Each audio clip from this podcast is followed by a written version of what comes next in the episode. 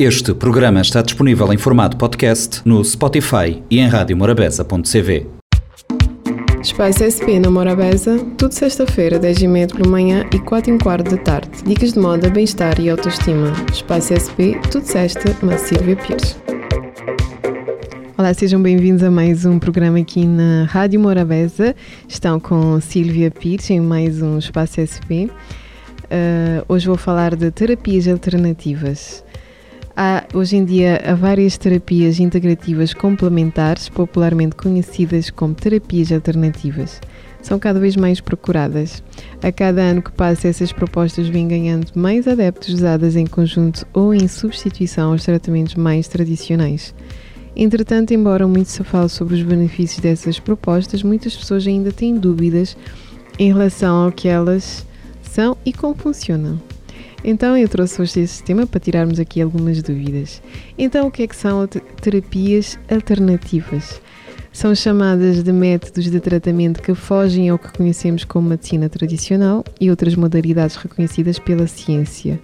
Assim, no lugar dos medicamentos alopáticos e diversas horas nos consultórios de médicos e de psicólogos, as terapias alternativas oferecem uma forma diferente de lidar com o indivíduo, Afinal, os estudiosos reconhecem que os fatores emocionais e físicos estão interligados. Algumas pessoas acreditam ainda que é possível adicionar a parte energética e espiritual a esse contexto. Muitas doenças seriam resultado de entraves energéticos, problemas emocionais e falta de harmonia entre todos esses polos. E então, como é que elas funcionam? Pelas razões citadas acima, esses métodos terapêuticos buscam alinhar melhor e equilibrar todas as áreas do organismo, a fim de criar um ambiente interno propício para a cura de doenças e evitar o adormecimento do corpo. Elas acostumam ser baseadas em conhecimentos milenares provenientes das culturas orientais e indígenas, podendo consistir na administração de chás, alinhamentos energéticos e até mesmo na prática de atividades físicas e meditativas. Meditação.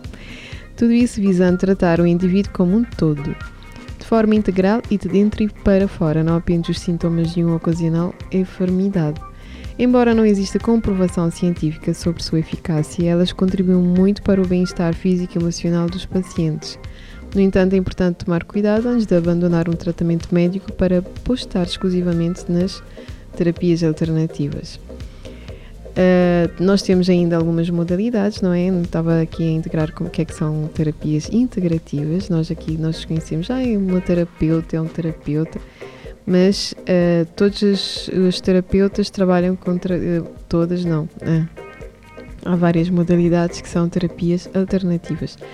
Atualmente existem várias disponíveis e ótimos centros de formação de profissionais nessa área. Costumamos encontrar também nas nos spas, em, uh, em uh, clínicas. Entretanto, vamos aqui falar de algumas mais tradicionais e conhecidas para que possas ter uma referência do que são esses tratamentos. Será mais fácil reconhecer as modalidades e identificar qual é mais adequado para o seu caso. Muitas vezes, às vezes temos, eh, estamos no psicólogo em, em algum tipo de tratamento, às vezes eles uh, mesmo o médico a fazer o acompanhamento aconselha a fazer uma dessas terapias como complementar, complemento do, do tratamento que está a ser feito.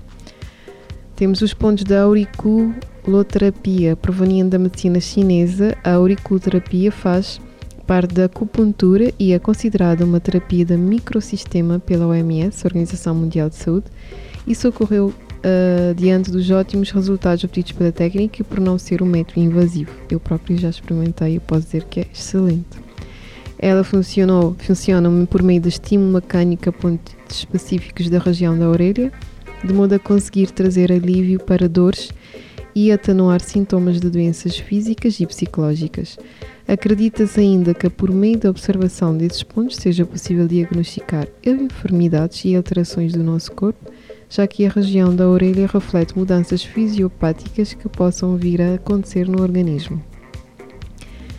Para isso, o terapeuta posiciona pequenos cristais ou sementes na pele usando micropore para que façam pressão nos pontos auriculares, indicando para, indicado para complementar a acupuntura tradicional ou quando o paciente não receber as agulhas no corpo. O Reiki. O Reiki já é bastante conhecido aqui entre nós. É uma das terapias alternativas provenientes do Japão.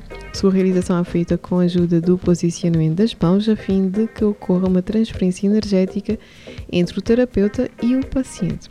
É possível, com isso, realizar o alinhamento de chakras, que são pontos energéticos do nosso corpo, e proporcionar equilíbrio e bem-estar físico ao paciente.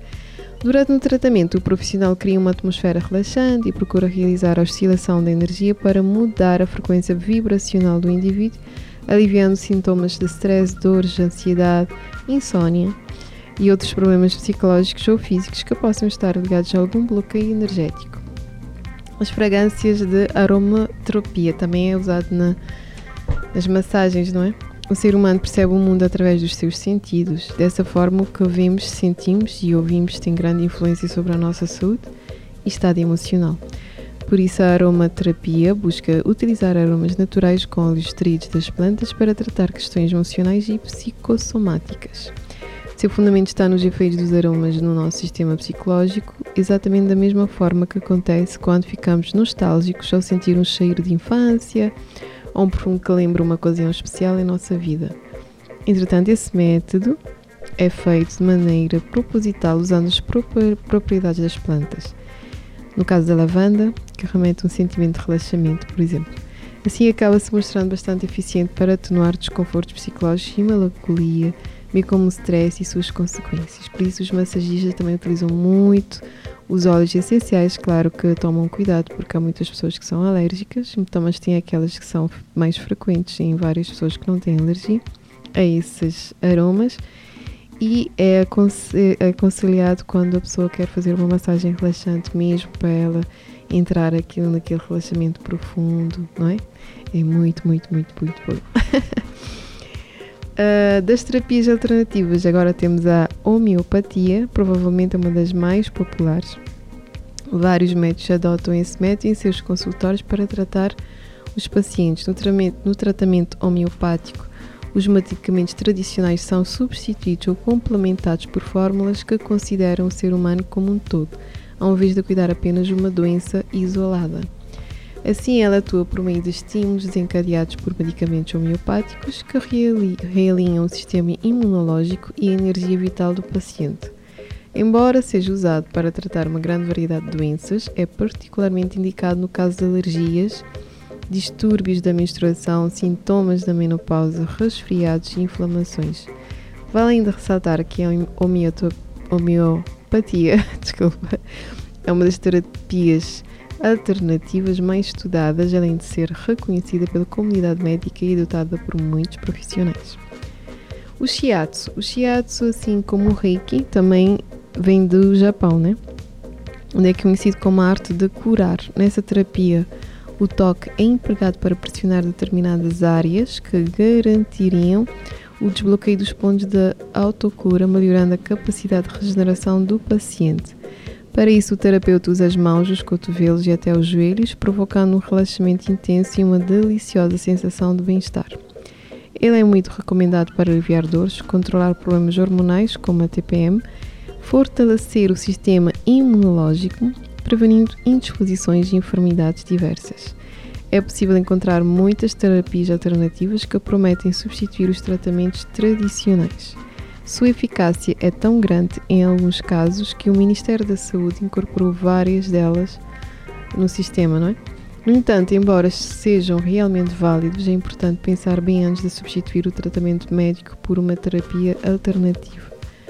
O ideal, o mais interessante, é fazer um trabalho em conjunto para alcançar resultados mais significativos, principalmente em termos de doenças graves, não é? Aquelas também doenças incuráveis.